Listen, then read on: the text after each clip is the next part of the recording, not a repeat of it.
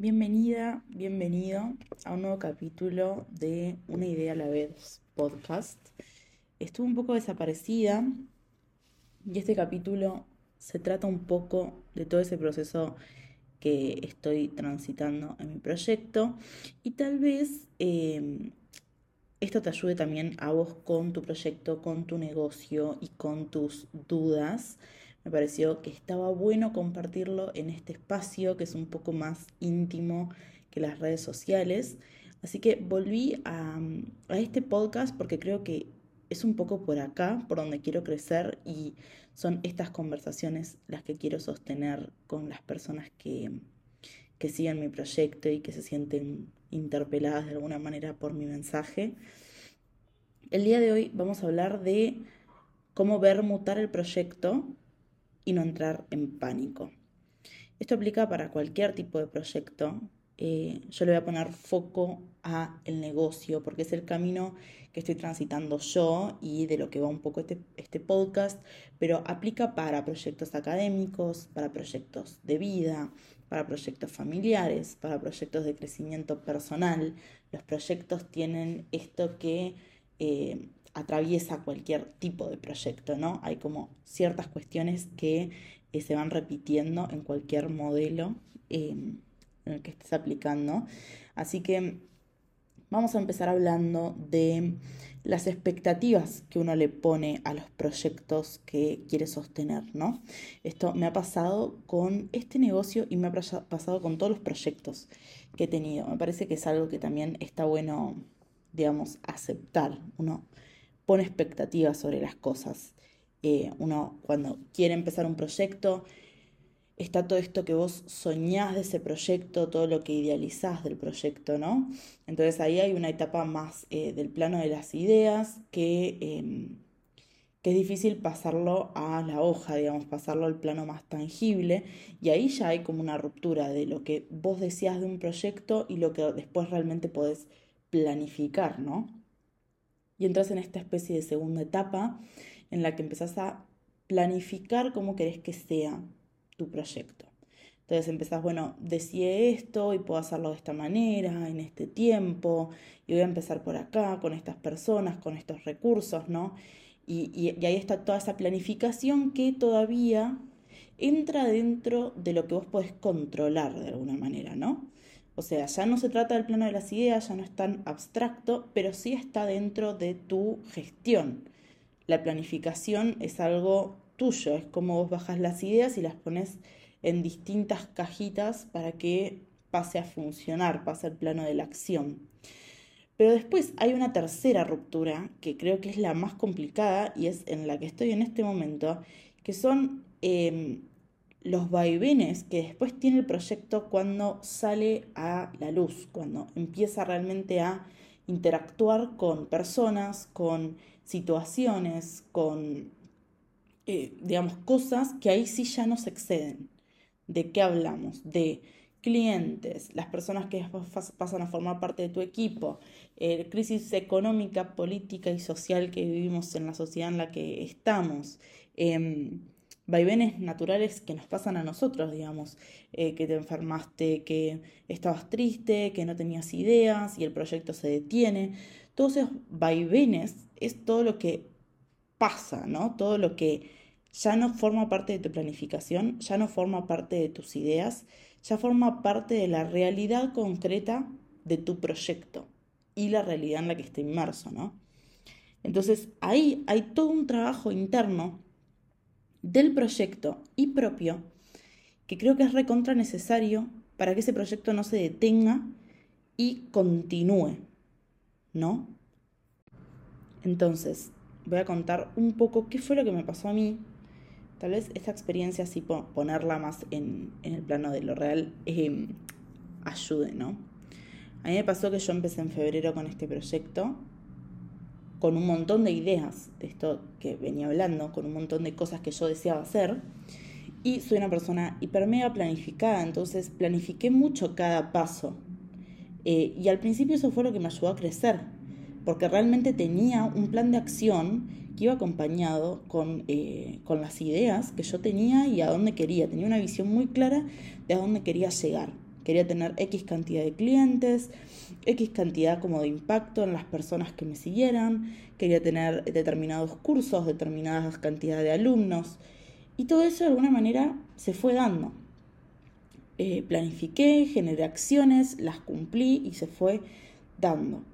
Lo que me pasó fue que cuando vi que todo eso ya estaba ahí y ya formaba parte de mi proyecto, eh, me di cuenta de que yo había cambiado, de que todo ese tiempo que a mí me había llevado la planificación de las cosas y el hacer cada una de las acciones que, que tenía planificadas, se hicieron con una guada distinta de quien las había planificado. Entonces, esa mm, ruptura de la planificación hizo darme cuenta de que, bueno, esto que, que decía recién, de los vaivenes de la vida, uno no puede controlar qué va a pasar con el proyecto y qué va a pasar con la persona que lidera el proyecto, ¿no? Cambié mucho, entonces llegué a darme cuenta de que había logrado las cosas que me había planificado, pero que mi yo del presente ya no desea ese crecimiento, desea uno nuevo. Y acá hay dos cuestiones. La primera, aceptar que eso que yo logré ya no lo deseo. Y la segunda, darme cuenta de la exigencia que yo le estoy metiendo a mi yo profesional y a mi proyecto, ¿no? De haber trabajado mucho para lograr algo que cuando lo tenga ya no me complete, habla de, bueno, de la autoexigencia que tengo yo y que probablemente tengan muchas de las personas que lideran proyectos. Entonces se dio como un trabajo en dos partes, ¿no? En primer lugar, aprender a, abrazar los logros, aprender a identificar que cuando uno llega a las metas está bueno darse el espacio de estar bien con ese logro, estar satisfecha, eh, sentirme plena con eso que logré. Y por otro lado, cuando el festejo termine, cuando diga, bueno, ya está, qué bien que lo logré, ver qué es esto otro que deseo, hacia dónde deseo encaminar mi proyecto. Entonces, si no se dan estas reflexiones, y esta es mi experiencia, ¿no? Pero si yo no me hubiera dado estas reflexiones que me llevaron casi dos meses, y es una reflexión que, que sigo analizando, eh, me hubiera llevado mucho a la corriente, digamos me hubiera llevado el, eh, bueno, los comentarios que tengo, lo que me piden las personas que haga, em, lo, que eh, lo que requiere de mí el proyecto, tener más clientes, contratar más personas. Y tuve que hacer una pausa que fue súper necesaria y esta pausa implicó hasta pérdida de dinero, ¿no? Tuve que pausar y decir, bueno, para, ¿realmente quiero seguir sumando clientes? Porque sumar clientes significa tener menos tiempo para mi marca personal, tener que contratar más personas, adquirir como esto más responsabilidades y por lo tanto voy a precisar más recursos y más dinero y más tiempo y más energía dedicada a eso. Es a eso a lo que me quiero dedicar. Digamos, uno cuando está creciendo en un proyecto, hay que hacer pausas. Se cree que la pausa es cuando fracasás pero en realidad la pausa también es cuando ves que estás creciendo exponencialmente, que creciste tanto en tan poco tiempo que corres el riesgo de que te lleve la vorágine de el dinero o el éxito o, o la validación del otro. Me encontré en un momento en el que se había viralizado un video mío, había llegado un montón de visualizaciones, había tenido nuevos seguidores, había personas que querían trabajar conmigo y había empezado a tomar clientes que no estaban tan alineados con, em, con los deseos que yo tengo de mi proyecto, con la filosofía que yo tengo de mi proyecto. Entonces me encontré hace unos meses en un lugar en el que estaba trabajando más horas de las que deseaba trabajar, eh, ocupándome de responsabilidades que en un primer momento no era mi idea ocuparme, viendo cómo hacer para contratar más personas, sin antes haber consolidado del todo el equipo que yo ya tengo.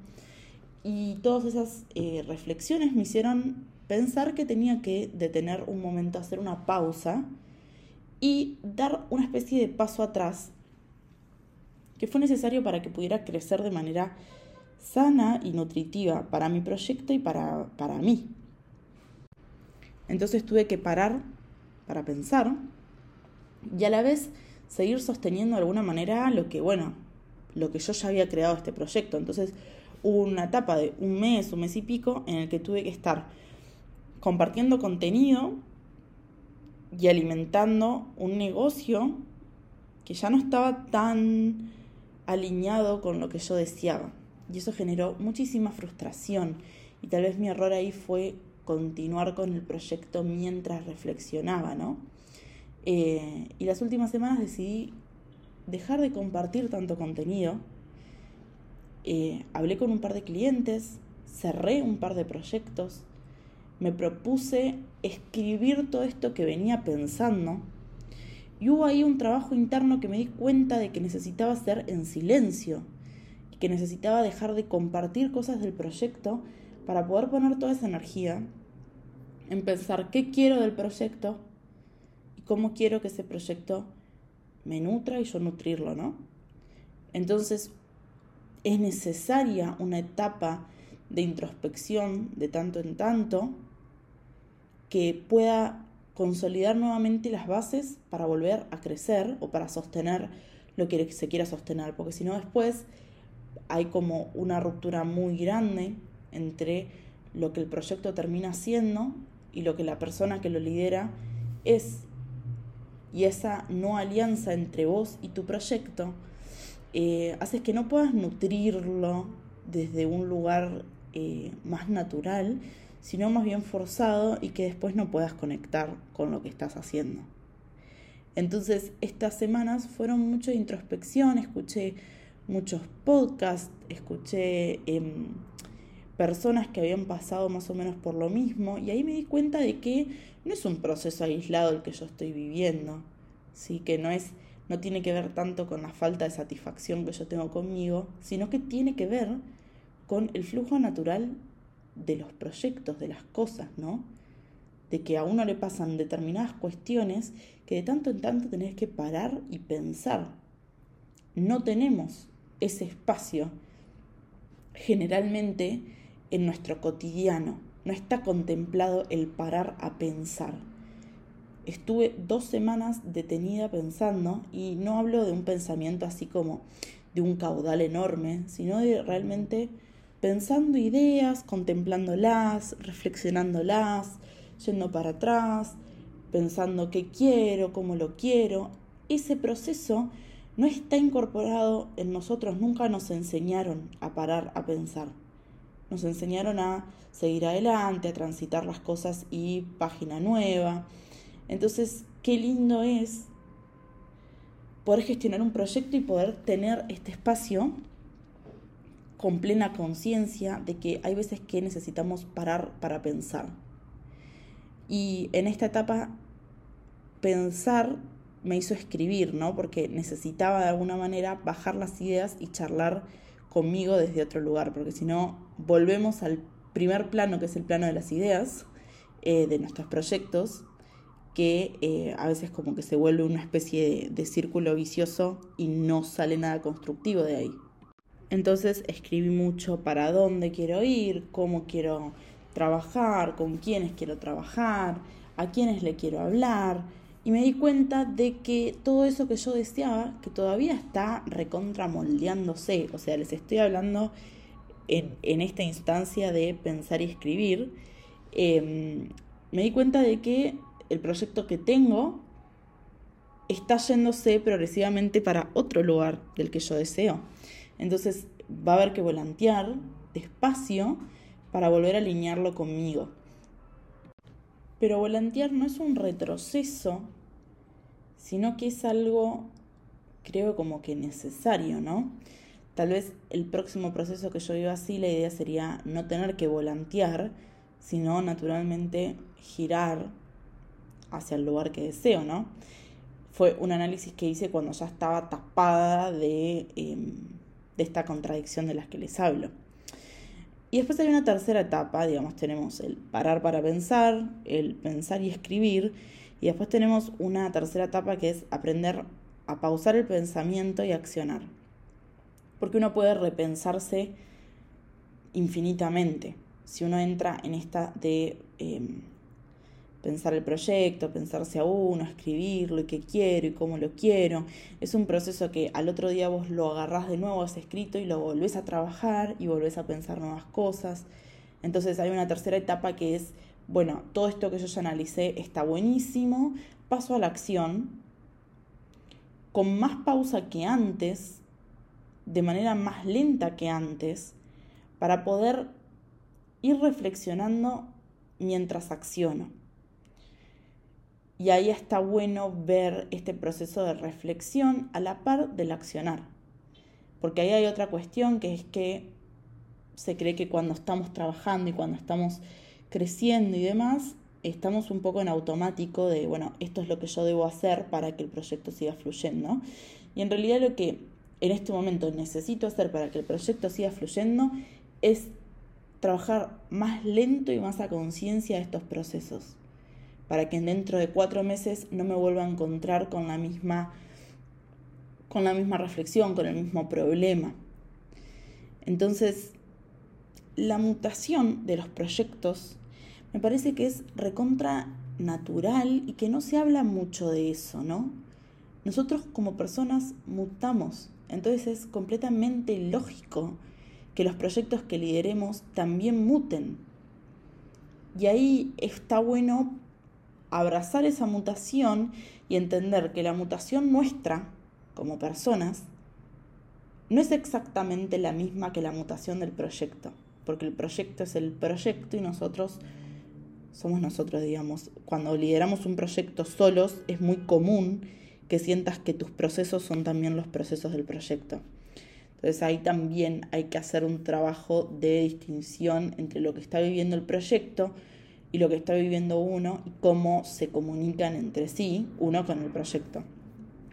Entonces esta reflexión se trata un poco de eso, de que si estás pasando por una situación similar, si no estás conectando del todo con el proyecto, si estás como perdida de decir para dónde quiero llevarlo, con qué propósito lo quiero sostener, que trates de trabajar sobre la frustración que probablemente te esté generando ese proceso, de la frustración de no saber qué necesitas, de no saber para dónde querés crecer, porque creo que es súper natural que las personas pasen por esos procesos, de que el crecimiento no sea siempre vertical, hacia arriba, a veces necesitamos crecer en un proceso más horizontal, que tiene que ver con parar, con hacer pausas, con escucharnos, con descansar. Y todo eso no va a generar más dinero, más comunidad, más personas en el proyecto, más clientes, pero va a generar bases mucho más consolidadas, más fuertes, raíces más arraigadas, que, que van a ser necesarias para que después puedas seguir creciendo en un espacio más eh, vertical, si se quiere. El otro día escuché un podcast de Isa García, se las recomiendo, em, que hablaba de cómo sostener proyectos de manera sustentable, sustentable esto de sostenerlo en el tiempo, y hablaba de que el crecimiento debe ser horizontal y vertical. Y ella hablaba de que el crecimiento debe ser vertical y horizontal a la vez. Creo que hay veces que necesitamos primero crecer horizontalmente y después verticalmente, pero yo me lo imaginé como una especie de escalera, ¿no?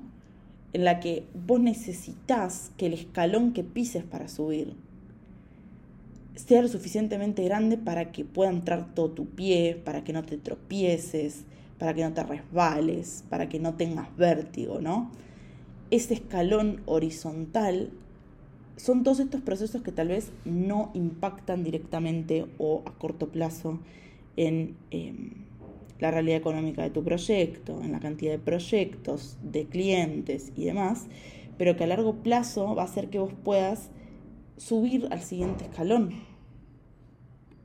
Entonces, pensar la gestión de proyectos como una especie de escalera está buenísimo. Y una escalera 100% personalizada. Si hay un escalón que tiene que ser de un metro y otro de 5 centímetros, está bien. Si un escalón necesita ser recontra largo porque estás trabada en, en, una, en una especie de reflexión o de proceso que necesita sostenerse en el tiempo. Está buenísimo. Ahora, imagínate un escalón grande, digamos, que la altura entre un escalón y el otro no te permita apoyar el siguiente pie, ¿no? Que el escalón sea tan alto que tengas que treparte con fuerza, como que no puedas pasar al siguiente escalón. Y eso pasa porque en el medio falta un escalón horizontal, ¿sí? Digamos, los escalones están de horizontal y vertical, horizontal y vertical. No pasa nada si el escalón horizontal es muy largo, si te, te detenés demasiado ahí, porque bueno, caminas más pasos y listo.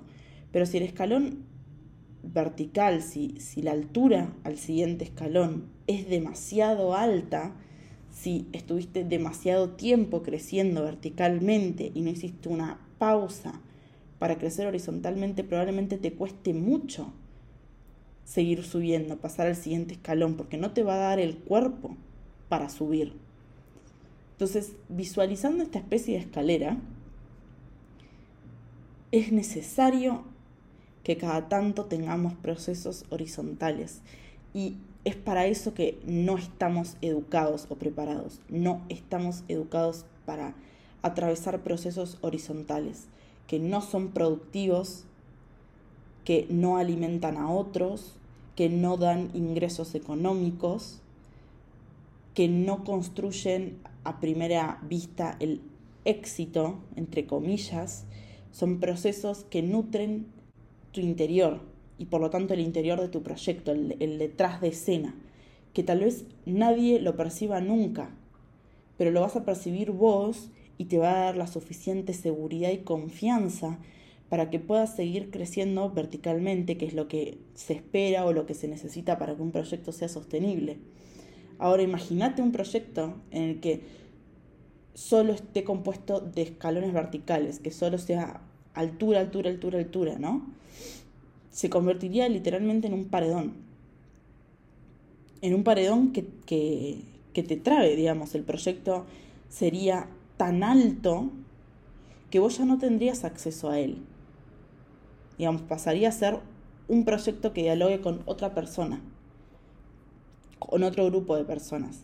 Para que el proyecto siga dialogando con vos, necesitas sostenerlo a tu altura y a tu comodidad. Y para eso necesitas que el crecimiento vertical tenga cortes horizontales para que vos puedas ir creciendo con el proyecto.